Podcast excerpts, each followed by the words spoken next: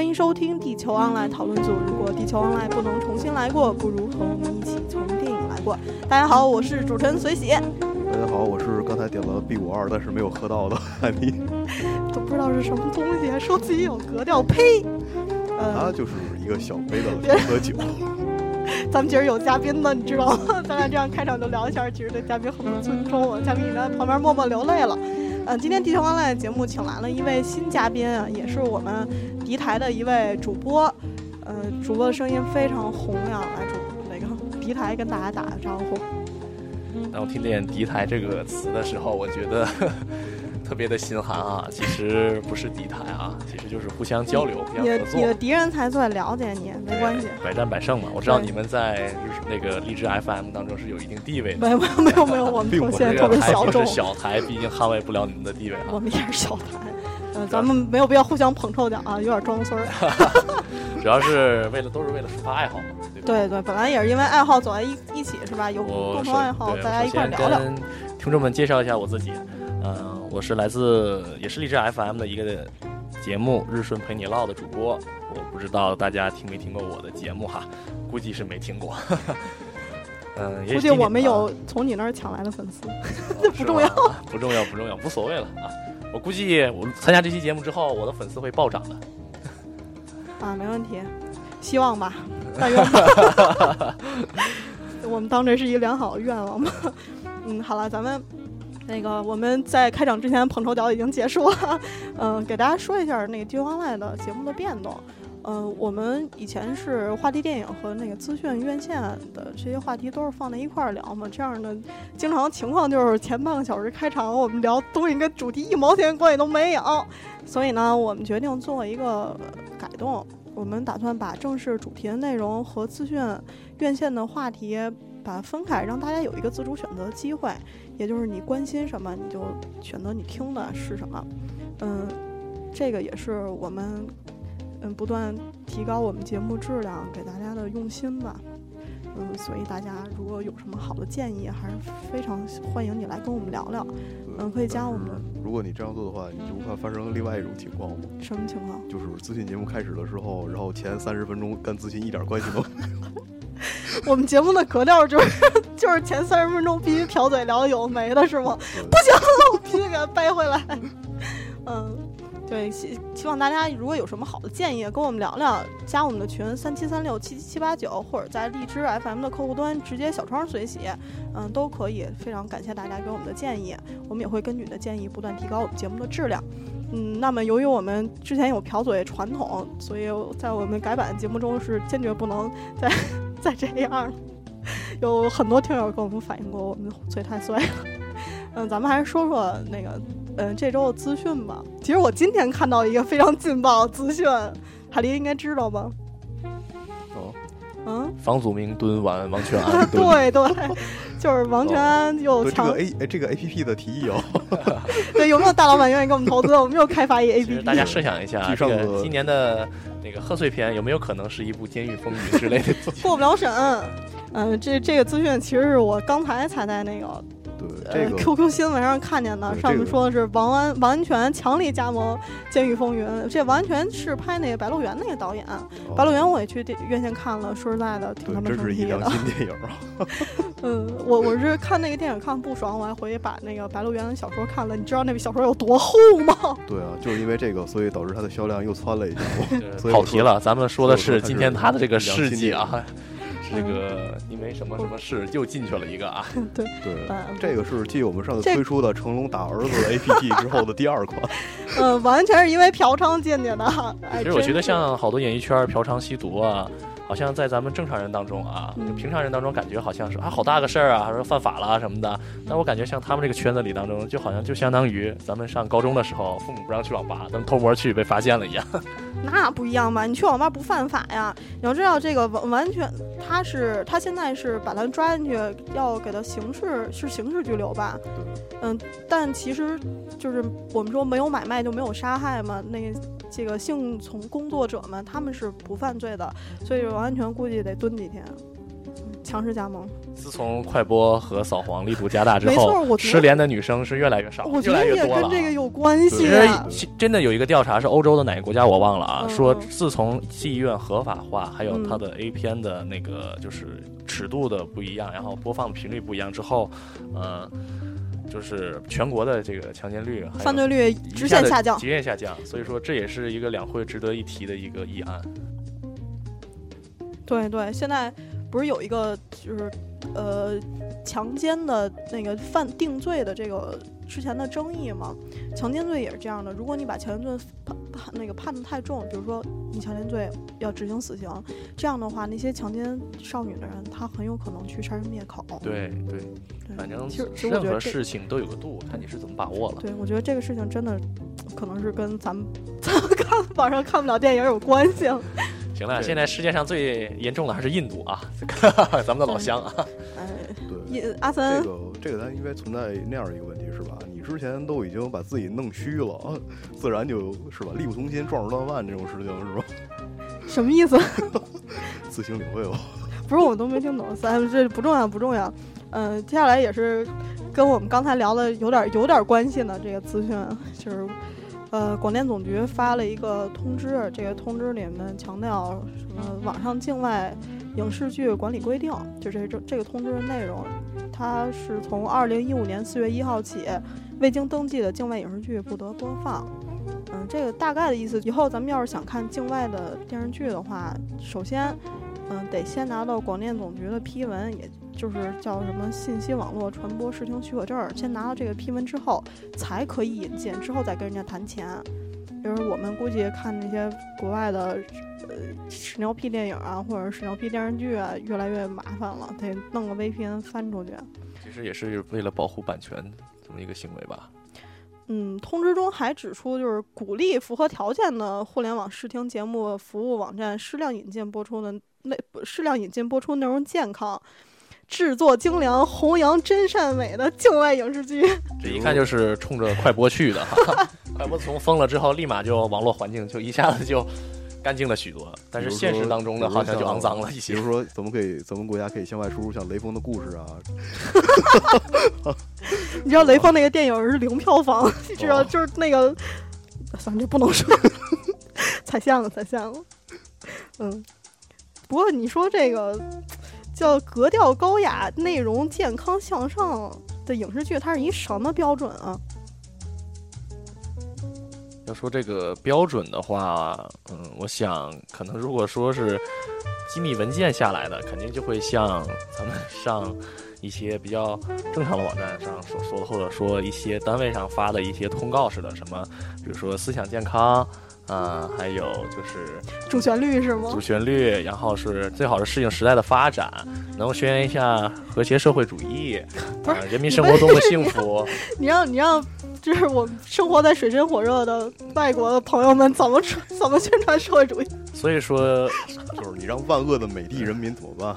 所以说，中国以后毕竟是社会世界上最强大的一个国家，我相信也会有这一天的。其实现在好莱坞中国已经变成第一大票房输出国了。当然了，因为中国现在看电影的人越太可来越多，怕了，这个真的是太可怕了。所以现在各个国家都是人傻钱多出来的。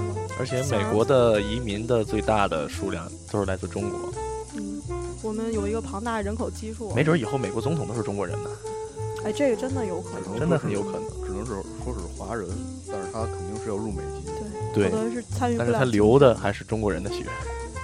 现在是吧，披着中国人皮不干中国人事儿的人我觉多了去。我觉得以后会变成一个全全民全世界人民和谐团结统一的这么一个世界格局。嗯，就是不存在什么狭隘的民族主义了之类的，大家都是一家人。当然，这是一个我良好愿望，我希望人人平等，这是我的理想。我觉得咱们现在这个标准就符合广电总局的这个标准。咱们其实不符合。其实就是所谓的你不断的去扩大人口基数，早晚有一天就是你的文化会覆盖，包括像中国一些历史朝代上的更替，它都是有这样一个过程，早晚你会就是就是文化侵蚀嘛。对，早晚会合并在一起的。这个就是真正的就是大同，天下大同。对，所以以后没准儿我们在好好莱坞的呃荧幕上能看到我我国宣传主旋律的电影儿，是不是？对，比如说离开，雷锋的日子呀什么的 比如。说韩庚，《还珠格格》呀，其实咱们也是《西，游记》呀，《甄嬛传》啊，宫那他妈心计啊，那他妈是主旋律。不过现在说起来，确实有很多人的历史知识是从《甄嬛传》里面学来。其实说这个很是很无奈的。对说所以我觉得，那个就是爱新觉罗的后代叫爱新觉罗启星还是什么嗯，那个，对对对对，站出来说呸，你们哦不是并没说，就特别生气，说你这侮辱我们当时那段历史，我们根本就不是这样的。对对对，那咱们下一个资讯是，我操，我还没聊完呢。呃，我想我想说的是，呃，从从这个话题咱们往外延伸的可以聊聊。我觉得咱们现在也是同样在受着这个资本主义的，呃，怎么说恶劣思想的侵蚀吧。因为像海狸，咱们这代人基本上都是看日本动画，对吧？看美国大片儿长大的。基本上像咱们这一代电影，早期一点的话是香港电影，然后后来就基本全都是美国电影。国大片儿，对，然后动画的话，就是基本上就是全是日本日本动画。对因为我们国家的动画在早在多少年前吧，一九九呃一九八九年的以后就消亡了嘛。我们自主自主的动画产品，呃之后的都是哼 冷哼一声的东西。嗯，咱们看到的那些呃好莱坞的大片儿，其实很多也是向你也是在向你宣传呃美帝的主旋律，比如说这两天上映的那个叫什么《飓风不惧不惧风暴》吧，反正一是一讲那个龙卷风的电影，那个电影是非常明显宣传美国主旋律的英雄主义嘛。对美国也有很每年很多很多这样的片子拍出来，但是你要知道，人家在好莱坞是形成一套完整工业体系，它有工业体系在后面给它支持着，它这个东西就算是烂，但它的技术活还是给还是到位的，它不像咱们有一些狗屁电影们，我们都不能说它是说它是电影，最多也就是一个一个 radio，对吧？其实我觉得去年有一部比较火的电影就是《少年派》，嗯，那部电影我觉得拍的特别好，不管是从视觉的角度，还是从它的内涵意义来讲，还是从人生道理，都都是诠释的非常的完美。对，因为李安是华人之光嘛，对，但是但是李安也是在好莱坞的导演，好莱坞的牛逼的地方就是，他是一个会吸纳全国人才、呃全世界人才的地方。就是你好的一线导演几乎都是都是去了好莱坞发展。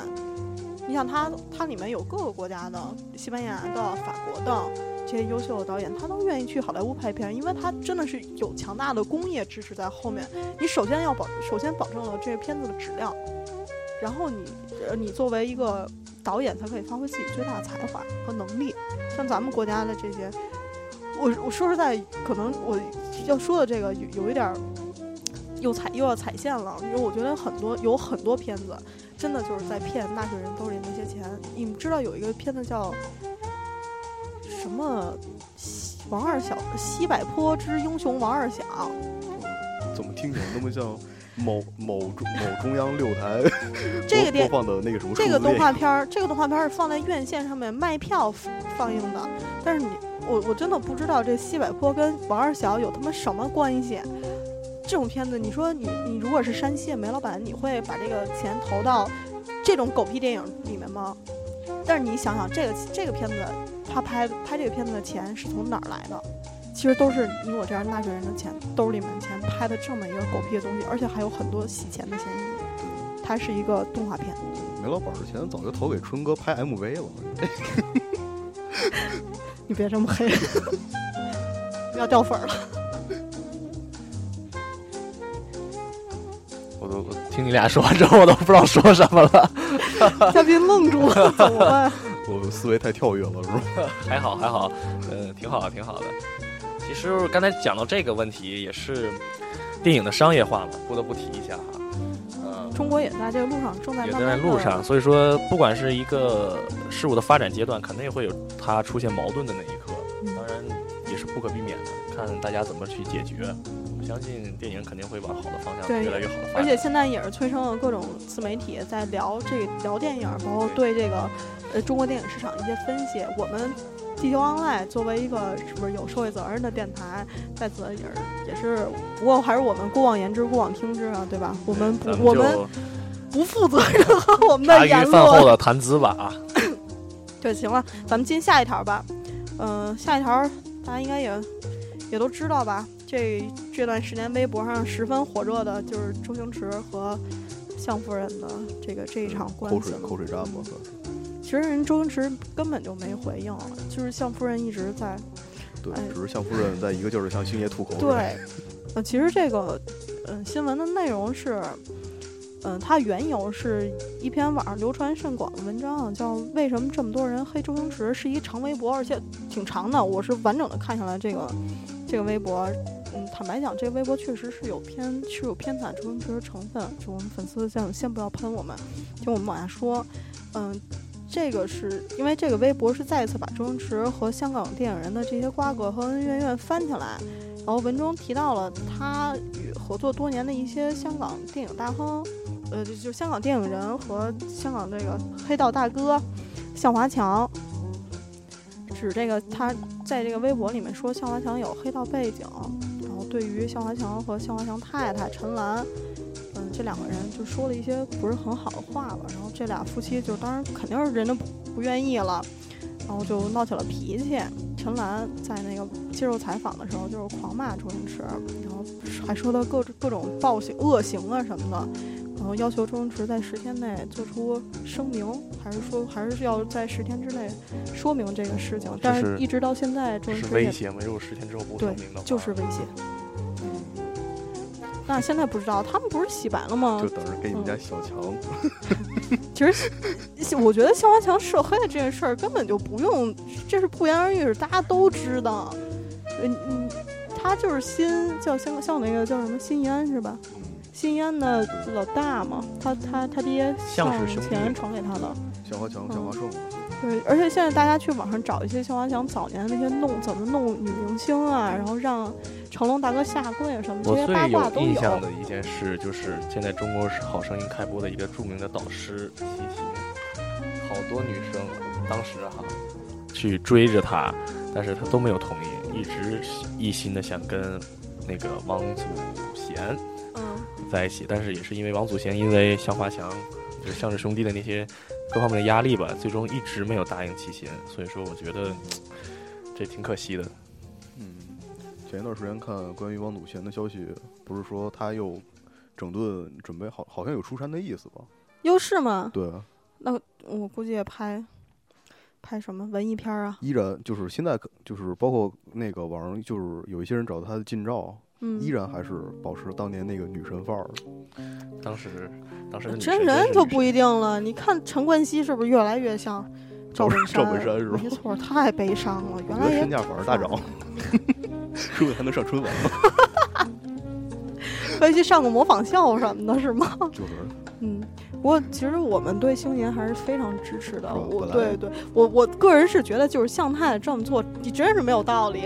你这么多年，就算是人家星爷跟那些女明星有不是什么女明星，跟别的他合作的这些人有过什么冲突，那这微博也不是人家写，也不是周星驰本人写的嘛，这就是网友写的，那你干嘛要骂周星驰呢？对吗？而且我们现在想说的一点就是，我想讨论的一点就是，你说作品的好坏跟人品有关系吗？这这个这个怎么说呢？就是这个作为好不好，我觉得完全只跟才华有关。跟所跟你所谓的人品，其实我我觉得关系关系不大，真的关系不大。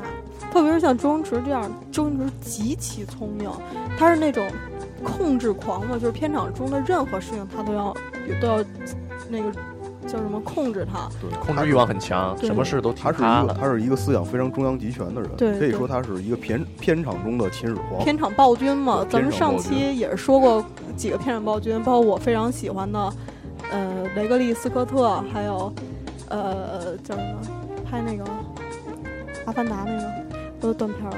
那个詹姆斯·卡梅隆，梅隆对，詹姆斯·卡梅隆是一个呃非常著名的片场暴君。他呃有一小故事，曾经他在英国拍戏，因为英国他不像是好莱坞，英国这帮人就是这帮绅士嘛，就是特特事儿逼，你知道，下午三点人还那边喝茶呢。但是好莱坞是一个一个工业体系，它是很有效率的。但是阿方索不是什么阿方索，卡梅隆就就很不高兴，我在片场里面开始骂街骂骂了街起来。对他拍那个叫什么《深渊》的那个电影的时候，就是他不是因为狂热的潜水爱好者嘛，他潜到那个马里亚纳海沟，而且创造了创造了一个吉尼斯世界纪录。呃，还因为中间的一个事故，就是他上来之后，当然肯定也是在下面非常危险。他上来之后化险为夷了，他上来之后马上就把他那个叫什么潜水就那个那个协助的那个人给开掉了，当场就开掉了，一点不给人面留面儿。就是刚才我说那个关于英国那个那个小故事，他最后拍完这个电影，具体是哪电影我忘了。就拍完这个片子之后，最后他还跟人家说：“我拍完这个片子，我可以走了，而你们这些人渣要永远永生永世留在这儿，还是个钉书钉儿。”不过你说他虽然是一个片场暴君，那他的作品就是质量高，我们就是爱看。我觉得像《阿凡达》这种片子，你什么时候放到电影院里面，什么时候有人看。他现在如果在电影博物馆再放的话，我真的宁愿去排队，连夜排队去看。据说那会儿出了四 D，我估计现在都有五 D 电影。如果看阿凡达的话，我估计出来人吐的会更多。五 D 是什么东西？五 D 是什么？对啊，五 D 电影是什么呀？可能是未来的没有某一年会有五 D 的电影。你是指那种就是有就是真实那个，就是有人向你喷水啊？哦，我知道了，哦，我知道，我知道，就是所谓的什么，现在现在有那个四 D 电影儿，对，就是他就是他在追求一种就是更比就是三 D 更加超感，就是能让你感觉到现场真实度的那么一种。是给你给你旁边呲水，然后主人公被砍了一刀，然后就泼你家一脸水，那个后面一直有个东西捣过你那种电影吗？就 看完电影之后，发现胳膊没了，腿也没了。我操！我真的一点也不想看那个那个东西了。后边《阿凡达》千万别这么改。咱们去看五 D 版《古惑仔》，进进片场的时候带块肥皂，为什么要带肥皂？顺道洗澡。好吧，好吧，好吧，那，嗯，其实我觉得通过周星驰这个事儿也是，嗯，能看出来周星驰星爷这个人其实是非常低调的。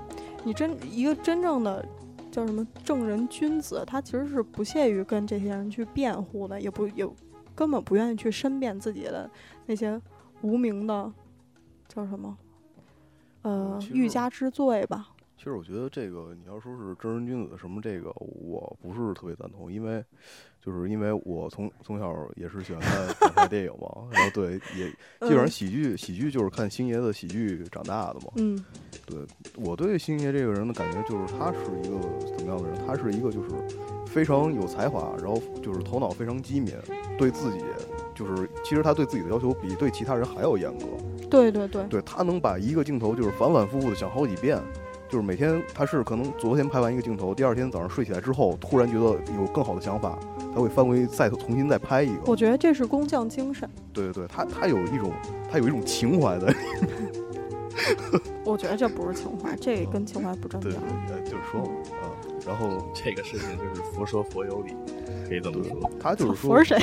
对他可能就是在别人眼里看他的这个这个看你看的角度怎么样？对他这个人，他这个人就是可能有有一些行为，并不是说嗯让你感觉特别的正直啊，或者怎么怎么样，但是你不能不说他是一个非常就是有职业操守，非常有就是工就是工业良知的那样的一个导演。其实一个人不可能说都是完人，就是他毕竟有他的缺点或优点，大家看他的角度不一样，所以说可能对他的评价也就不一样。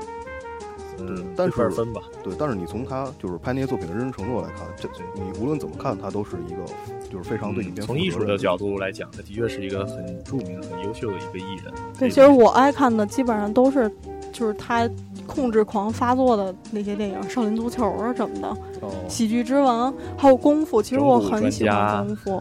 对对，你功夫你在看片头的时候，真其实真的心里挺挺心酸的。编剧、导演、演员其员，实也正是拍《功夫》这个，片儿，从而引爆了他和他的当年的黄金搭档黄金右脚大叔是吧？哦，对对对对。吴孟达吴孟达之间的矛盾。对，不过后来吴孟达出来澄清了，对嗯，嗯，不管怎么说吧，大叔这个大叔这个人其实还是非常厚道。对他挺厚的。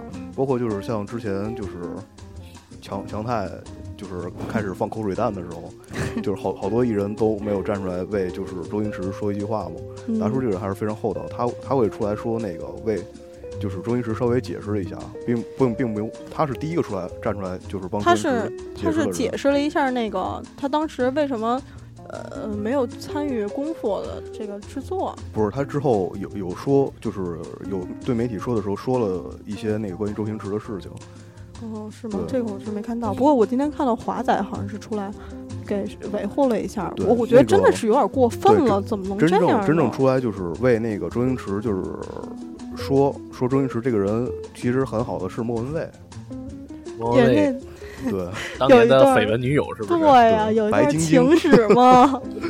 嗯，跟朱茵也好，我其实我觉得他跟朱茵那一段真是有一点让人难受了。对他，其实朱茵是是是一个怎么说挺贤惠的人，但是那会儿确实是朱茵是对不起人家花心啊。像嗯，这个就是像像他这种人，他身边往往永远不会缺少缺少女性，缺少情人。但是你真的让他安定下来，其实挺难的。包括一直到现在他也没有结婚。对对，跟跟好几个女性都有有过绯闻吧，对他这个嗯跟他那什么早年的一些经历啊，包括他的家跟他，跟他妈对这这个都情节对，都是非常有关系的。对其实这个这几个演员里面，包括咱们刚才说的那个朱茵，朱茵对他的评价就很不好。朱茵说这是让我浪费时间和青春的人。嗯，然后罗家英，Only You 的那个 演唱者，哦，呃，《大话西游》里面的呃唐三呢说他说话一直不算话，还有洪金宝，洪金宝说呢是，嗯、不可以只拿自己当人，其他人都是狗。但是在这个长微博里面，就是刚才我说为什么那么多人黑周星驰，这个长微博里面是细说了一段他跟洪金宝的这段是是非非的，大家有兴趣可以去搜一下那个长微博。我觉得这个就是洪金宝说的这个这句话里面有很大一部分是有钱的成分。对你不能得了人家的好，完了你在背后再去骂人家，你这是小人啊，对吧？嗯，其实一直到现在，这不是也快十天了吧？对，嗯，快十天了，周星驰到现在一直没有回，没有什么回应。我觉得他现在应该压力挺大的。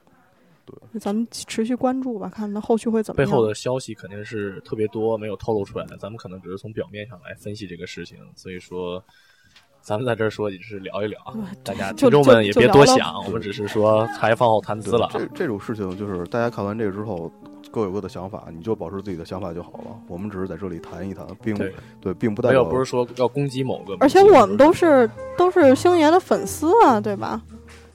我们下期节目就要聊《大话西游我我在这里面，我我可以肯定一点说，就是我是星爷的铁粉。》。对啊，我也很喜欢，这都是咱们童年时的神坛导演了，神坛偶像。行了，这个就就说到这儿吧。咱们你们最近在院线上看什么片儿了吗？嗯，都没看，也是这两这这这个礼拜的院线比较疲软啊。对对对，嗯，其实我看了，我看了几个吧，确实挺他妈疲软的。呃，有一个就是太美联盟是？不是有一个还好点儿，咱们先说好的吧。哦，行，嗯，我在一个赶在院线的尾巴上看了这呃《星球黎明》，前几期节目就应该跟大家聊聊，但是因为我没有看，所以也没敢跟大家聊。现在我终于把这个片子看完了，可以给大家分享一下我的感受。嗯，坦白讲，《星球黎明》这个片子，我个人的感官其实是不如前作《星球崛起》震撼的。嗯，黎明是讲在星球中呃承上启下的一个作品，就是故事相对来说比较平淡啊。我指的是纵向上面比，跟他的前作比，嗯、相相比第一部，嗯，你记得第一部那个凯撒第一次开口说 “no” 那一段，那段戏，我操，非常震撼，那段震撼让人久久都无法消灭。你记得那一段了？包括凯撒站在镜子前拉了一下，什么有吗？我怎么呃，不记得了？拉拉了一下他那身儿那个什么爱马仕还是什么？哦，对，你说的那个是那天我在群里面给你们发那个 凯撒去当那个平面模特了，是吗？哎，其实那个还真是挺帅的。我一直觉得凯撒是一个特别有霸气的 leader。啊，当然这不重要。你到底是怎么取消？我很喜欢，我很喜欢那个《人猿星球》的，嗯，呃，但是二的故事其实就是讲在第一部十年之后仅存的人类和猿族之间的矛盾的这么一个故事。但是这个导演，这个导演也是年轻导演，之前呃只有一个伪 DV 形式的那个叫《科洛佛档案》的一个怪兽毁城市的记录呃伪伪 DV 的纪录片儿。他可能是第一次接手这么大的制作，然后突然有点不知所措，钱不知道怎不知道该怎么花了，有点穷人乍富的感觉，有没有？就是我们突然一下中中了几几千万、几个亿的时候，我估计我也我也懵了，完全不知道怎么花。可以给我。我终于插句话了，呃，我们我们台怎么样了？应该应该咱俩平分吧？我们台聊的时候从来不给嘉宾留气口，所以你得自己看着插入话题。嗯，当然也是最近没有看新电影，所以说没什么可对对，那自己的感受。对，你们会我我听听我说的这个这个片子，其实我是非常非常嗯、呃推荐大家去看看这个《星球黎明》的。嗯，这个导演就是在这个第二部电影里面把这个就整个矛盾。嗯，讲这个事儿，我觉得这是叙事方法问题。他这儿翻来覆去讲，来回来去讲，把这个事儿弄得节奏特别慢。嗯，就像前段时间我去看哥斯拉那个感觉，嗯，就有点儿怎么还不打，对对特特着急。对，包括当时我那哥们儿也在问我，这个怪兽是怎么还没出来？对？嗯，其实《星球黎明》这个故事，你把那个猿族全部换成人类，这个故事完全说得通。你想想对吧？对，对包括呃一不是，就是二这个故事你，你你这样有一个转换是完全说得通的。嗯，这个故事相对来说就比较老套，也有点乏善可陈。呃，常看电影，大家应该也都知道，好莱坞的这个电影都是遵循着一个叙事结构，就是哈姆雷特式的。嗯，就像我们写爱情故事，永远逃不出《红楼梦》和《金瓶梅》一样，是吧，海丽？海丽写过爱情故事吗？写过呀。哎呦呵，你还写过爱情故事呢？没想到你这么少女。对，虽然第二就是第二部分女主就死了吧，换成了一个男主角是吗？那你怎么知道？嗯，这是现在大众审美倾向，我理解。好吧。但是其实这个二的结尾的悬念留得非常好，它让我在看完二以后，对《星球黎明三》这个片子的期待一下提高了好几个档。嗯、人类和猿族即将大战在即了。嗯，作为《星球黎明》整个故事的承上启下这一部，呃，我还是推荐大家去看看这片子。不过可以适度降低期待，如果你们还没看的话，可以适度期降低期待去看那我就。不去看。好吧，可能你对你对这个系列没有爱，但是我真的非常非常喜爱这个片子。他确实是有这个片子系列的爱好者。对对，这个与星与人猿星球之前是有五部电影的，是受到了全世界写点爱好者和科幻爱好者的疯狂追捧嘛。对，嗯，给我印象现在比较深的，可能就是他那个是五部吧。对对，对他那个五部上面海报海报上面那个星星的头，总是嗯，在转换不同的视角。其实当时是一九六八年的第一部，当时那一部已经。在我现在看来的时候，我觉得我都被那个化妆技术给震了，对对，很很形象。对他那个虽然说是头套吧，对他那个做的，在当时来讲，就是包括放在现在来看，你你还是能感觉到，就是它制作的就是那种精良程度。对对，对，非常精良。他那个一个人员的，呃，这个妆面要花四个小时，包括就是，嗯、对这个人员星球的化妆技术有革新的那个人，那个化妆师我忘了叫什么名字了。他也是改变了，从从这个片子去改变了一个化妆化妆的技术，就是原来都是一个化妆师给你一个人画，比如说我之前要画四，呃，我之前要画六个小时，但是它形成了一个流水线，就是你知道咱们小时候就是上台唱大合唱什么的，一个老师给你画嘴唇儿，一个老师给你点点小红点儿，一个老师给你，咔咔咔对对对啊，对对，就是这样。比如说这个人画眼睛，他就画眼睛，然后下一个人再到下一个，像像流水线这样的给你化妆，所以就大大的去缩减了这个化妆的时长。对，确实是一个好办法。对，这非常聪明啊。嗯，在这儿我是想给大家介绍一下这个《人猿星球》的几部观看的顺序。呃，之前也有过那个，呃，我看过网上有人问，就是《星球黎明》和这个《人猿星球》这两部电影有什么关系？呃，有些回答是说这个《星球崛起》是《人猿星球》的前传，因为当时的技术原因没有拍。当然，这个说法是他们挺扯淡的。其实《人猿星球》是改编那个法国作家皮埃尔·布尔的科幻小说，电影五部，这五部已经形成了一套完整的故事和体系和一套完整的世界观，非常好看。嗯，顺序是推荐大家观看的顺序是：一九六八年的《人猿星球》，一九七零年的《失陷星球》，一九七一年《逃离星球》，一九七二年《征服星球》和一九七三年《决战星球》。哦，还有一个顺便提一句，就是二零零一年有一个定·波段的版本，但是那个，嗯，那个还是别看了。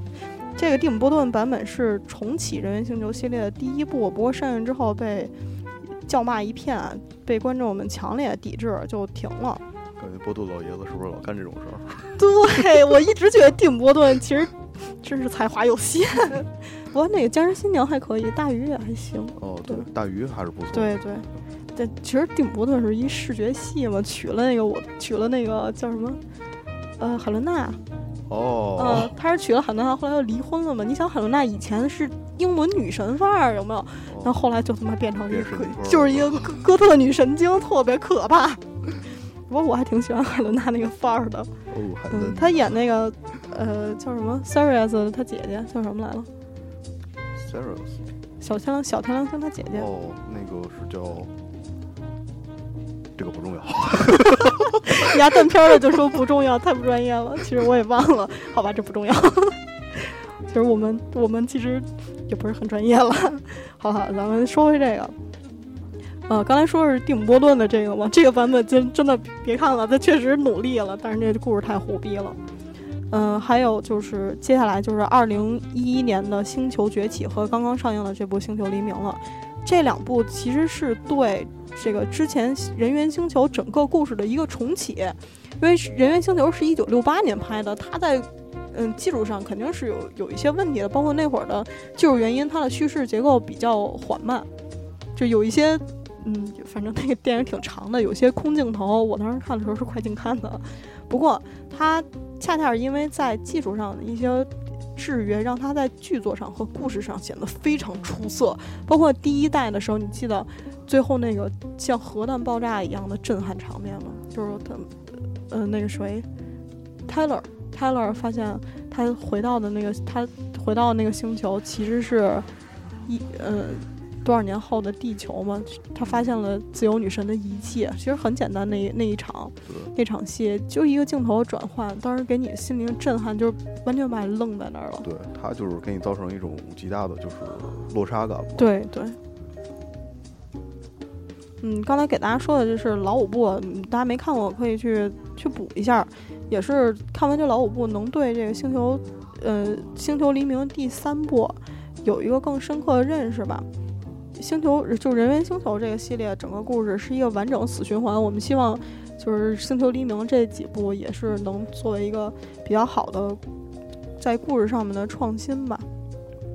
其实我觉得那个那老五部的死循环真是太棒了，它具有非常深刻的反讽和批判的意味了。而且它还能成为就是一个自己能非常说得通的体系，对这个是非常厉害的。对，这而且就是在第三部的时候，凯撒他凯撒他妈就回到了又回到了那会儿，呃，人类没有灭亡之前的地球，他们几个从把那个宇航服那那头套从脑上摘下来之后，人类们都傻了，都惊在 惊在了当场。嗯，而且在逃亡的时候，最后生下了凯撒，这是整让整个故事都变成了一个神作了。其实当时那个皮埃尔波尔也是因为第一部大卖，然后他写了一个一个续集，但是那个续集讲的续集讲的故事是，呃，多年几年之后，凯撒带领着人类去反反对人猿的统治，但是这个很明显就是没有现在这个老五部的剧史故事精彩嘛。当然，不过也是买下了他这个剧本了，也买下了他这个那个这个小说了，没有拍，就是给他面子嘛。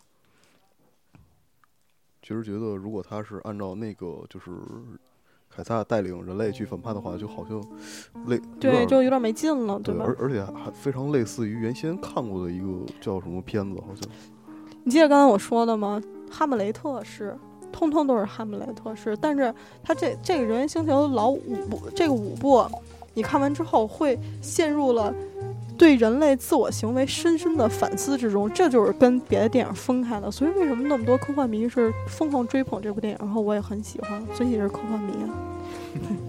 对，呃，今年下半年吧，呃，快快到快到年底了。之后面有几部片子我是非常期待的，然后超体啊，还有那个叫什么，呃，DC 的那个，啊不是 Marvel 的那个，是那个什么，那阵儿说什么女雷神还是什么那个？呃，哦不不是那个复复联二是吧？不是，哦，蚁人对，复联二也很期待，跟这不重要。银河护卫队，我想起来，银河护卫队哦，票房，嗯，对，现在票房非常棒，不过被超体超越了。超体里面有那个呃，黑寡妇演黑寡妇那个那妞儿嗯，叫什么来了？那会儿你不是特喜欢吗？哦还给我发图那个。斯嘉丽·约翰逊啊，，对对对，他是他演的，特别范儿。嗯，行了，呃，这个好像刚才又聊瓢了。哎，对了，话说我给你发过什么图？我怎么没有印象啊？你你忘了你有一次跟我说你特别喜欢那个约翰逊斯斯嘉丽约翰逊，哦，你移情了，你怎么能这样？好吧，嗯，好吧，咱们这这不重要，下聊瓢了下，次给你发汤唯的。聊瓢了。呃，这个片子因为说到这儿，呃，随喜其实是想给大家推荐，而且是良心推荐，这个挺不容错过的，大家错过有点可惜。嗯、接下来咱们聊聊在院线上的另一部，呃，另几部神作吧。一个是《一生一世》，这个是女神高圆圆和伟大的面瘫表演艺术家谢霆锋老师主演的一个电影。就是传说中的，但是特别让人着急呀对，嗯，谢霆锋这两年可能虽然说他保养的还可以吧，身条挺不错的，在电影里面也有卖肉情节，但是这个这个电影在剧作上真的是太令人发指了。我觉得，嗯，电影就是这样，你就算你一个演员，你再怎么狂演，你剧本特别次的话，导演怎么狂导，演员再怎么狂演，也是演不出来好片子的。所以为什么说这个编剧和导演是一个剧作灵魂呢？好吧，你们是 因为没看过，所以没什么可聊的。嗯，是这样，这个片子建建议大家谨慎观看。这个女神接戏的时候，反正他妈挺不长心的。对，反正你看这部电影，一说到女神啊，是吧？嗯卖肉啊，狗血还有哦撒狗血，对，撒狗血特别让人啊受不了然后你基本上就可以猜到是一个什么样的片子了。呃，呃呃说一八卦，就是这个电影的导演叫邹仙，这个仙我是查字典才认识这个字，一人字旁上面一人下面一山，他就是怕观众骂。哎，真是有可能。我跟一你这个说这个导演名字，说哎叫那个叫邹邹邹什么？对，我跟你说这个八卦你就知道了。这叫邹仙的导演，你你记得二零零六年有一个赵薇司机打孕妇的一个新闻吗？有印象吗？还？对这个邹仙，他原名叫邹雪，就是这个新闻的当事人，就是那孕妇。对，反正这这个当时是也是吵得沸沸扬扬，当然谁是谁谁是谁非，咱们在这儿也不好说，给大家就是嗯聊聊这个八卦，当然也不重要。好吧，接下来接下来是我一个人去看的，我在我去看完陈奕迅演唱会回来的时候没什么事儿干，出来回来也早，第二天了没有要。到陈奕迅的签名吗？哪他妈有陈奕迅的签名啊？哦，我我我当时真的真想堵在那个退场口的，但是那个水滴有好几个口，我不知道堵在哪儿。然后一看就算了吧你看到吴京手中的 短枪，你就我其实我这个岁数已经是过了疯狂追捧偶像的年纪了。我买一千多块钱的票还怎么样啊？不过真的效果非常非常好。他一开场我就哭了。哦，嗯，其实不如你给我十块钱，我唱歌给你听。你还是你还是弄死我吧，真的。你知道我舍命不舍财的。好了，咱们说回这电影，这电影是叫《女生宿舍》，呃，比较关注电影市场的各位应该也是看看了这《女生宿舍》海报啊，像海狸应该看了吧？嗯，刚刚还看到了，呃，S M 捆绑，手法太烂了，对一点都不专业啊。对，它这个。国产的这些惊悚电影，我们不能称它这是恐怖片儿，这是这些惊悚电影，我觉得应该自成一个呃独立的这个叫什么电影的形形式吧？呃，不是叫什么其实怎么说？独立的片，对，其实早期的时候，咱们中国的就是恐怖电影嘛。挺棒的，什么《黑楼孤魂》什么的，对对，黑楼孤魂真的不错，特吓人。对我还特意去把那个资源又找出来看了一遍。对，在镜子前面做头部运动什么的对对那种，那这小时候为什么给我吓的？对，它就是你要是抛开当时的技术层面的原因来看的话，除了音配乐方面，它配乐方面确实有瑕疵。嗯，这这这点肯定对对对你在技术上也是有问，在技术上也是有问题的我就，我就说是至少不对，我就说你不考虑技术层面的问题，嗯就是叙事也是完整。对你只能说你只能挑出它的毛病，就是它在配乐方面做的不太好。但是其他的他做的真的非常出色。对但是现在的这个国产院线上面的所谓恐怖片吧、惊悚片啊，基本上有几个，咱们细数就能数出来它有什么元素。一个是色情，呃，不是不是，一个是情色，不是色情啊，朋友们，这这不一样。这有本质区别的啊。对对对，不不一样，不一样。咱们以后有机会去聊一次色情和情色电影区别，好吧？没没答应你们啊，这不一定？没答应你们，不一定啊，不一定，这我们再商量。一个是情色，一个是故弄玄虚，然后震震坏影一震坏院线音响的巨大音效，对，然后是啊的一声什么什么之类的。女性长发，要么就是呃一惊一乍的人物，对，或者是就是突然之间闪现的一个，就是恐怖的脸啊，对或者什么之类的，但也是一闪而过的。对，然后神经还有神经病，总之最后都是骗你的。对对对对其实这个我觉得也不不能完全怪国内的编剧，毕竟因为咱们国家有一个，审查制度，对对对，但但你不能否认，我们今年我在电影院就看了一部非常好的惊悚片儿，叫《催眠大师》，哦，非常好看。《催眠大师》那会儿是我跟华东我们两个人在院线看的，看完之后我们俩出来完全震惊了，就是万万没想到一个国产惊悚片儿可以可以有这么高的水平水准。对，它但是它至少给你讲一个故事，它对，但是它不再羞辱你的智商，你知道，吗但是吗？他的故事我具体忘了是哪一部，但是肯定是一部好莱坞片子，它就是跟那个剧情非常的类似。我，嗯，咱们以前在节目里面也说过，其实我我不是很反对去模仿的，因为你去模仿所谓就是吸收别人好的东西嘛，其实我觉得就是是吧，演艺圈的事儿能叫偷吗？那叫什么文人不叫偷是吗？你小时候有没有干过这种事儿？哎呀，经常去窃呀，真的，你怎么能这样？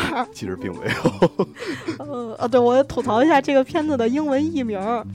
咱们姑且不说这个片子拍出来是有多羞辱你的智商，有多么的狗血，是不是各种奇逼小短裙儿，然后透的恨不得就是一层纱的。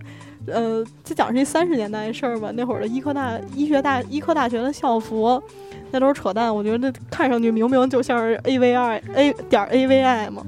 呃，这个片子的那个英文夜总会培训中心 对你你不能这样，你怎么知道？你怎么知道？这个片子英文译名叫《Inside the Girls》。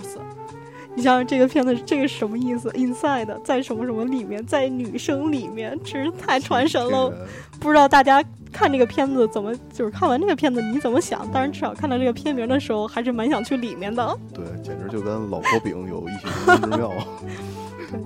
其实这个也跟那个电影市场的那欺诈性、欺诈营销有关系，就包括咱们刚才说那个海报 S M 捆绑，这个片子跟 S M 一毛钱关系都没有，就是他就用这海报把你骗进电影院，那你反正也是该人家该露的地方都露了，那么多裤衩是不是？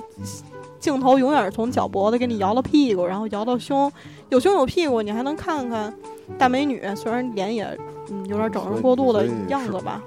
你是不是会非常震惊的看到一群一群男性观众非常激动的带着一卷手指不，进了电影院？我跟你说，其实这个片子女性看的多。我那场是有四个女的，一个男的。你想想，这个男的其实真是蛮尴尬的。哦，你可以看到一群女性帮着男性拿着手指进怎么。等一下，等一下，好像节目进行到了四十多分钟的时候，我发现我们还有一个嘉宾。我们真的不给嘉宾留气口，嘉宾完全插不上话，已经开始玩起了手机。嘉宾你不要闹脾气，跟我们聊聊。没有没事没事，其实我觉得我听你们这个谈论这些事情，我觉得是一种享受，真的。你别，你怎么真哦是吗？我今天不是请你来当嘉宾的吗？就是你，你看过什么？就是国内国内的恐怖片儿？你觉得就是特狗屎那种，要吐吐槽什么的，咱们聊聊那个嘛。恐怖片啊，对，嗯就是你特别想说脏话的那个。哎呦，我那个恐怖片可能，如果说我从其实我从小就不爱看什么恐怖片，可以说，哦但是如果说算上恐怖的话，有可能就是有点像破案系列的，哦，刑侦类的。对，刑侦类的，哦对，这可能说有一点惊悚的意味吧，可能是。恐怖片反正是不太看，但有一个恐怖片就是小时候看的，大家肯定都看过，斯皮尔胳膊拍的那个《侏罗纪公园》哈侏，罗纪公园侏罗纪公园应该是惊惊悚灾难片，算灾难片吧？对对对，应该反算灾难。正那个片挺震撼的，至少小时候看完之后不敢一个人睡觉了。我小时候看林正英的僵尸片也不敢自己一个人睡觉，哦给我吓哭了，真是给我吓着了。还有时候看电视剧，看那个《上剑包青天》，就是那个我对不起，我忍不住。呃，呃啊，什么情况？你你看《少年包青天》都能吓得睡不着觉。小小的小的时候吧，是刚上小学三四年级那会儿吧。哦对你比我们小，那会儿我，对对对，你比我们小，我把这事儿忘了。我记得我们看《少年包青天》的时候，其实也已经一边看一边吐槽了嘛。对是了？对，其实那个，如果你去看那个，我不知道你们看没看过，就是那个有一部日本的那个漫画叫《金田一少年事件簿》。没有，对，那那个其实你要是看了那个的话，你就会觉得 这个少年包青天，他这个 疯狂模仿，对对确实疯基狂基本上跟抄袭就是再说的嗯比较深一点，就是抄袭。对当时有些情节真是一模一样。对，当时我我看那个，我看《少年包青天》这个电视剧的时候，嗯，我看之后第一感觉，我跟我弟，当时我跟我弟一起看，然后后来我跟我弟说，这个不就是金田一吗？然后我弟还特别茫然问我一句，金田一是谁？就是你就就算没看过是那个金田一少年事件，那个叫《名侦探柯南》这个 A O E 应该也也不会错过呢。对，名侦探柯南肯定都看。你你看《名侦探柯南》里面那个黑色人影会不会害怕？其实我觉得这个黑色人影，如果说单放出来啊，我绝对不会怕。但是他每次配乐配的，突然的一下 就感觉砰一下。其实恐怖片好多就是这个特色，你单只给你个画面什么的，你都不觉得可怕，就是那种音乐的起伏跌宕和那种前进的那种就是震感觉震撼，一下震一下，或者说你的嗯心情会可能波动一下。但是其实我觉得音乐应该是配合剧情的，你不能来光拿音乐吓我。大家可以把当我傻逼吗？可以把可以把恐怖片那个呃调成静音去看，大家可能是另一个感想。对另一种感受像日本恐怖片，它现在现在来说，在亚洲范围之内已经达到一个登峰造极的程度。嗯，它就是其实它最厉害的一种手段，就是把它的音乐和镜头，还有它的剧情推进集合在一起。它不是吓，它不是一惊一乍的吓唬你，它是用那种压抑和恐惧控制你。它是就是一一层一层的给你，就是给你的心灵上施加压力，然后到最高一个点的时候，突然一下子就爆发出来，对，然后就吓你一大跳，特别有能量。对对那种感觉。但是但是你要知道，我们国情是不允许有鬼的，是吧？哦，是绝不允许有鬼出现的。所以最后要么就是疯了，要么就是逗你玩儿吗神？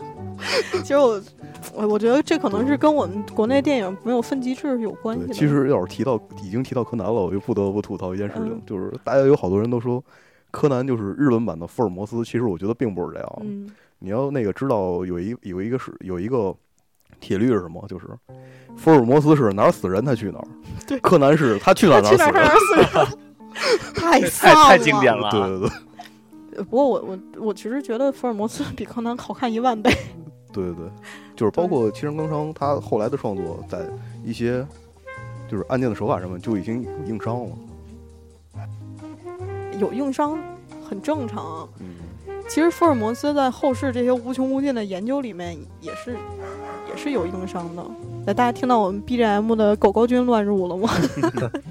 这个狗狗君在我们来的时候极其激动，直接朝海里扑扑了过去。哦，想小伙子想跟我亲热一番啊。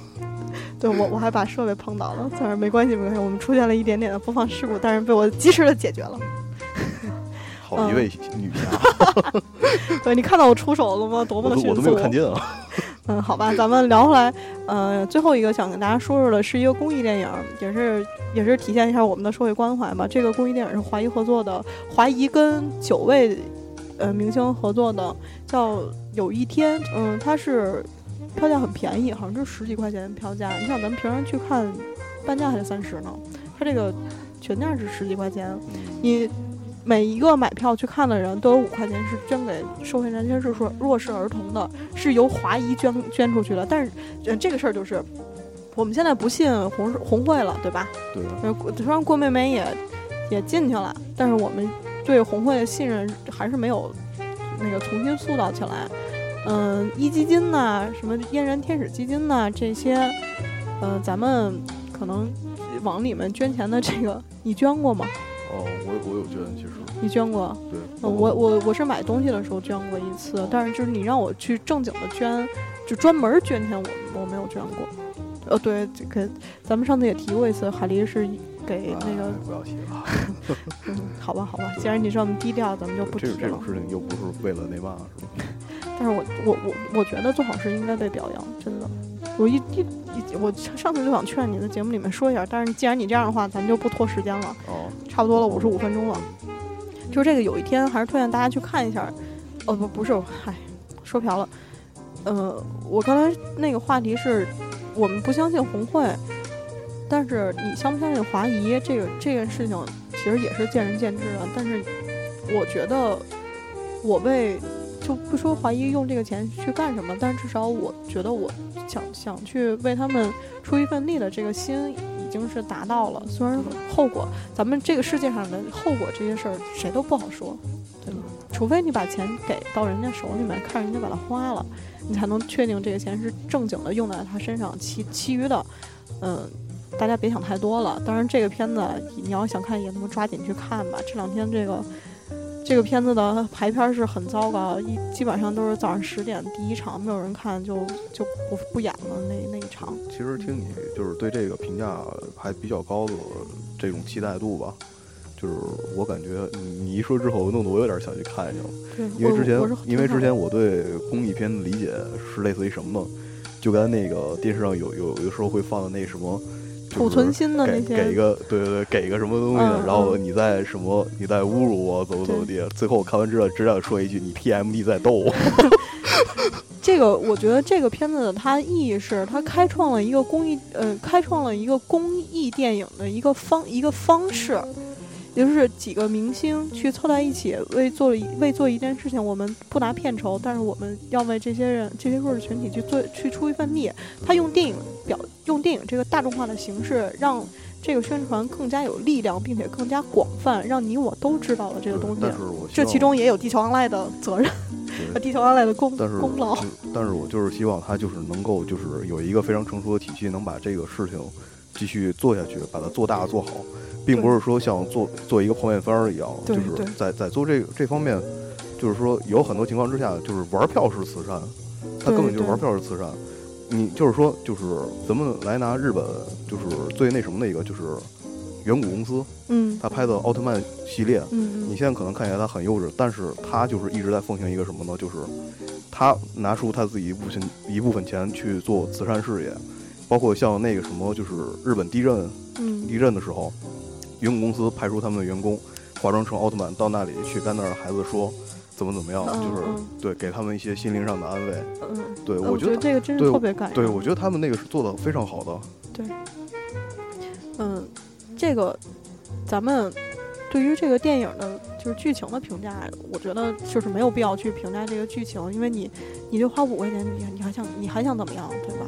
而且其实质量挺高的，嗯，这些明星的集合，当然有一些有点有点次啊，最后最后一部挺棒的，嗯，它是九个小电影，最后我觉得最后一部是质量最高的，这些明星的集合，它让你。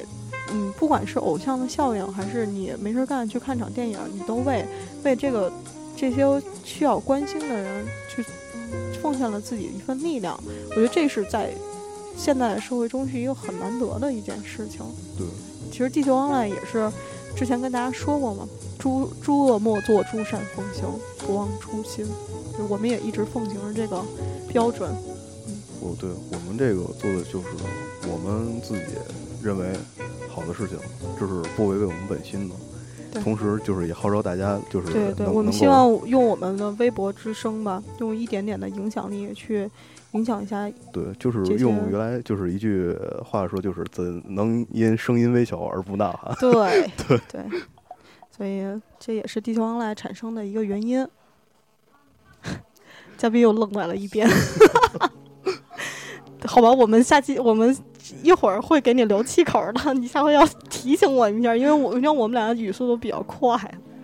嗯，不，就是主要是可能对于这一块儿，我是不是特别特别的了解？可能我想插也插不进来，而且你们嗯说的都太专业了，我听的都已经入神了，真的。哦，你也是醉了是吗？还好今天没有点酒啊，呃，好吧，就睡了就。行，好吧，好吧，咱们今天差不多了吧？这哦也是六十分钟了，咱们控制一下。我后期不知道剪到剪到有有多少，咱先今天就先这样。咱们一会儿我们跟大家聊一聊我们的话题电影儿，嗯、看看你大家自主选择一下吧。你想看，你想听什么？你是听这期还是听下期，还是两期都听？我们谢谢你，谢谢你，非常谢谢你的支持。那我们这期节目就先到这儿，大家拜拜。嗯，听众朋友们再见啊！再见。嘉宾总共没说几句话，一会儿见。